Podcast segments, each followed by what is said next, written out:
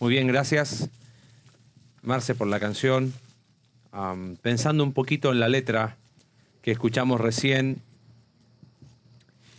eh, no se preocupen que no va a llegar acá, tranquilo. Por la... Ah, pero no hay problema, no va a llegar acá. Cualquier cosa si llega, soy el primero, así que les aviso. ¿ok? Am, si pusiste atención a la letra, quiero que guardes ese concepto porque es el que vamos a estar hablando en estos minutitos que tenemos por delante. Eh, espero que Dios haya estado hablando tu vida en estos días eh, a través de la palabra de Dios. No, no somos nosotros eh, los que hablamos, simplemente somos instrumentos que Él usa, pero es la palabra de Dios la que habla, ¿no? Y una vez yo escuché que una fogata era algo así, que la salvación Dios te da y en la consagración tú le das a Dios. Pero como que nunca me cerró del todo ese concepto. Era como que yo darle a Dios algo. ¿Acaso Dios necesita algo de mí? ¿Acaso Él, como que, pobrecito, está solo y necesita mi vida? ¿Qué le damos a Dios? La canción nos decía, la verdad le damos un corazón totalmente quebrado, que aunque ha sido perdonado por la sangre de Cristo, sigue pecando. ¿Eso le damos a Dios? Es como que en una fogata de consagración decimos, ah, Señor, vengo a darte mi vida eh, para que tú la... ¿Qué damos a Dios? Esa canción creo que re- resume nuestra vida. Nosotros no le damos nada a Dios y Dios nos da absolutamente todo. Si algo le damos es un corazón vacío, lleno de fracasos, de pecado, pero perdonado por la sangre de Cristo. Y Dios, aunque no está obligado a hacerlo, Él siempre nos da más de lo que nosotros creemos. Sabes, quiero quizás para que para ti esta noche sea una fogata quizás un poquito diferente. Lo esperable es decirte, pasa aquí adelante y, y- y- y- entrégale todo a Dios y a lo mejor ser yo quien manipule en ti ciertas decisiones. Créeme que voy a hacer todo lo contrario. No buscamos como ministerio acá en Palabra de Vida que todos pasen acá adelante porque simplemente queremos una foto con todos ustedes alrededor de la fogata. Te lo digo muy en serio. Dios no te necesita, hijo. Somos nosotros los que necesitamos ser un sacrificio vivo para Dios. Hablamos de rendición. Al final, darle a Dios algo en una fogata es el acto final de reconocer de que me rindo a Dios, de que vivir en santidad es lo mejor para mí, que servirle es la pasión que consume mi corazón, que es el mejor estilo, estilo de vida que puedo tener. Pero ¿por qué hablamos de sacrificio? La cuarta palabra que nos habla es todo irrevocable. ¿Sabes qué es interesante en el Antiguo Testamento? Los sacrificios eran completos. No es que, bueno, vamos a sacrificar parte del animalito. Se entregaba todo. ¿Qué, ¿Por qué sacrificio? ¿Qué es sacrificio? Quiero leerte unos pasajes en 2 de Corintios capítulo 5, escrito por Pablo, que nos explican qué es sacrificio. 2 Corintios 5, 14 dice, porque el amor de Cristo nos constriñe, nos impulsa, nos presiona. Es mi motivación. Pensando esto, que si uno murió por todos, luego todos murieron. ¿Qué es sacrificio? Sacrificio es un acto impulsado por el amor de Dios por nosotros. ¿Sabes, hijo? ¿Por qué venimos a dar a Dios nuestra vida? Damos a Dios nuestra vida porque Él nos ha amado. Me encantó esa cruz ahí. Esa cruz no, no, nos deja tranquilos. Esa cruz no te tiene que dejar tranquila.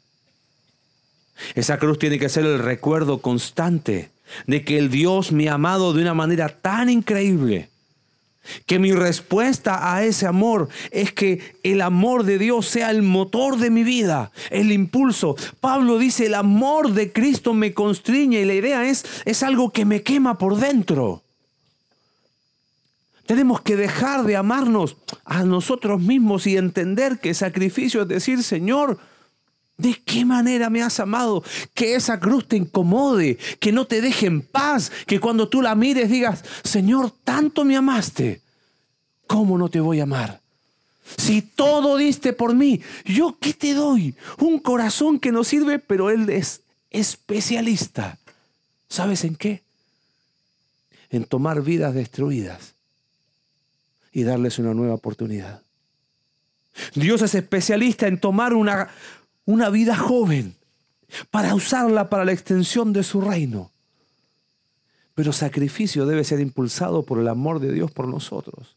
Es que la cruz no te tiene que dejar tranquilo esta noche. ¿Qué más sigue diciendo Pablo ahí en 2 Corintios?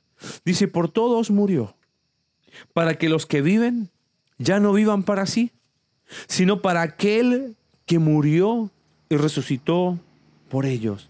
Por todos murió pero para que los que viven, ¿y quiénes son los que viven? Los que, habiendo estado muertos en nuestros delitos y pecados, conocimos a Cristo como nuestro Salvador. El testimonio que escuchamos recién era alguien que había vivido una vida religiosa, pero estaba muerta, era una muerta en vida. Hasta que entendió que no se trataba de una religión, sino de un encuentro personal con Cristo, ese día empezó a vivir. Entonces el texto dice, y por todos murió, para que los que viven ya no vivan para sí, sino para quién? Para aquel que murió, resucitó por ellos. ¿Sabes qué sacrificio? No solamente es un acto impulsado por el amor de Dios. Sacrificio es dejar de vivir para nosotros. Déjame decirte algo, joven. Todos los días somos prisioneros de algo. ¿Sabes de qué principalmente? De nuestro egoísmo. Vivimos para nosotros, estudiamos para nosotros, trabajamos para nosotros, placer para nosotros. Por eso nos cuesta dejar el pecado, porque alimenta nuestro egoísmo. El pastor eh, que vino el, martes, ah, se me olvidó el nombre, eh, Eric, Ezequiel iba a decir, el pastor Eric dijo algo que, creo que fue un impacto para todos. La vida cristiana no es eh, tipo buffet, elijo lo que yo quiero. Así no funciona la vida cristiana, querido. Avísate, date por avisado. Que cristianismo no es estilo buffet. Ah, esto me gusta, esto no. Ah, esto sí. No, esto tampoco. Sí, esto de rendición, bueno, eh, santidad no. Bueno, servicio sí. ¿Sabes qué? Servir a Dios está chivo, pero santidad no. No, no es buffet. Porque sacrificio es que digo, Señor, dejo de vivir para mí. Yo estoy convencido de algo, ¿sabes qué es? Todos los días yo necesito una fogata en mi vida. No solo una vez al año. Todos los días debo recordarle a mi corazón que Él murió por mí para que yo deje de vivir para mí. Para que deje de ser preso de mi egoísmo. La cruz no te tiene que dejar tranquilo. ¿Qué ejemplo más grande de no ser egoísta que Jesús?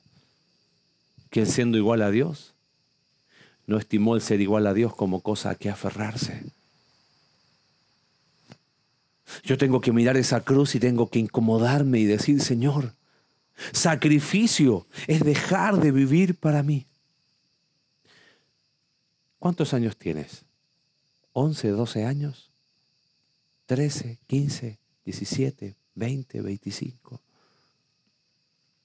¿Para quién has estado viviendo estos años?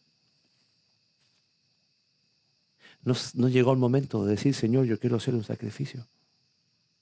Acá te vengo a dejar ese corazón que cantaba, que escuchábamos recién, destruido por el pecado, arruinado quizás por experiencias dolorosas. Quizás esta noche vienes a dejar un corazón frío espiritualmente. Vas a seguir preso de tu egoísmo. Quizás vas a venir a dejar un corazón indiferente, Señor.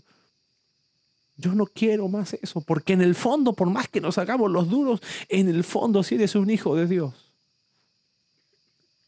por más que estemos mal, anhelamos estar con Él. Sacrificio. Es un acto impulsado por el amor de Dios. Sacrificio es dejar de vivir para nosotros. Y termina Pablo diciendo, de manera que nosotros de aquí en adelante a nadie conocemos según la carne. Y aun si a Cristo conocimos según la carne, ya no lo conocemos así. Mira qué interesante lo que dice Pablo. Las personas ya no las miro como las miraba antes. Hay un cambio. Y termina esta frase este, o este párrafo diciendo de modo que si alguno está en Cristo, ¿qué es? Las cosas viejas pasaron He aquí todas son hechas nuevas. Te puedo ofrecer una humilde traducción personal. Si estás en Cristo, hay oportunidad para un nuevo comienzo. De modo que si alguno está en Cristo, es momento de dejar el pasado atrás. Porque en su gracia Dios nos da una nueva oportunidad. Sacrificio es morir para vivir. Sacrificio es un nuevo comienzo. Sacrificio es un cambio revocable. Ya no miro a las personas como las miraba antes. Quizás esta noche hay que tomar ciertas decisiones que implica perdonar a personas que te han dañado. Ya no quiero ver a las personas como las veía antes. Quizás hay que pedir perdón. Quizás hay relaciones que recomponer con tus padres, ¿Quién es el centro de tu vida?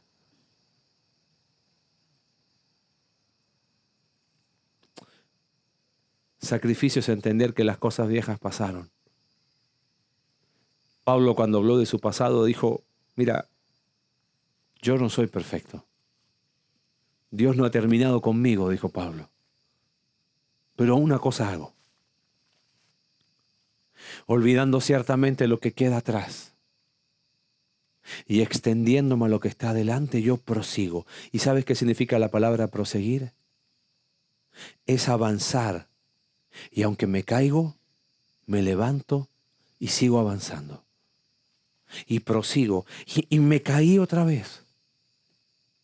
Quizás para muchos es primera vez de un campamento. Hijo, si Dios ha hablado tu vida estos días, esta noche es una noche de tomar decisiones.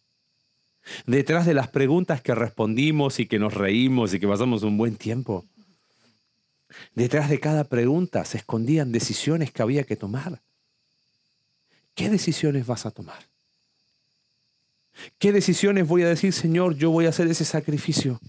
Un acto motivado por tu amor, esa cruz no me va a dejar tranquilo. Aquí está mi vida. Acá están las cosas que yo quiero cambiar y dejar. ¿Quién esta noche va a decir un sacrificio vivo? Yo quiero dejar de vivir para mí. Y he sido preso o presa del egoísmo. Señor, por favor, aquí está mi corazón. Y te aseguro que lo que escuchamos recién en esa canción es una realidad. Dios es especialista en darnos nuevas oportunidades y nuevos comienzos. ¿Estás en Cristo? ¿Estás en Cristo? Eres una nueva criatura. Las cosas viejas quedaron atrás. Y Dios esta noche te da la oportunidad de un nuevo comienzo, de un cambio irrevocable. Esa cruz que no nos deja tranquilo. no solo marca un antes y un después de mi eternidad, sino un antes y un después cada día en mi vida. Yo le voy a pedir al equipo de Palabra de Vida que pueda pasar, por favor. Y les voy a pedir que todos nos pongamos en pie. Vamos a terminar orando.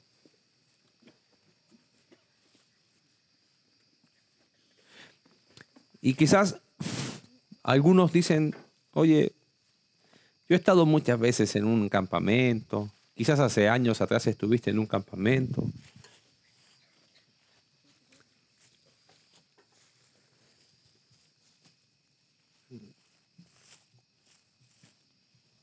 ¿Sabes cuántas veces tenemos que ser un sacrificio vivo para Dios? Todos los días. Todos los días somos o deberíamos ser un sacrificio. Una fogata no es la invitación a, que ahora te transformes en un misionero, un pastor y que tengas que ir a la China. No, hijo. Ahora, si Dios lo hace, gloria a Él. ¿Y por qué no soñar que jóvenes salvadoreños en este campamento tomaron una decisión irrevocable?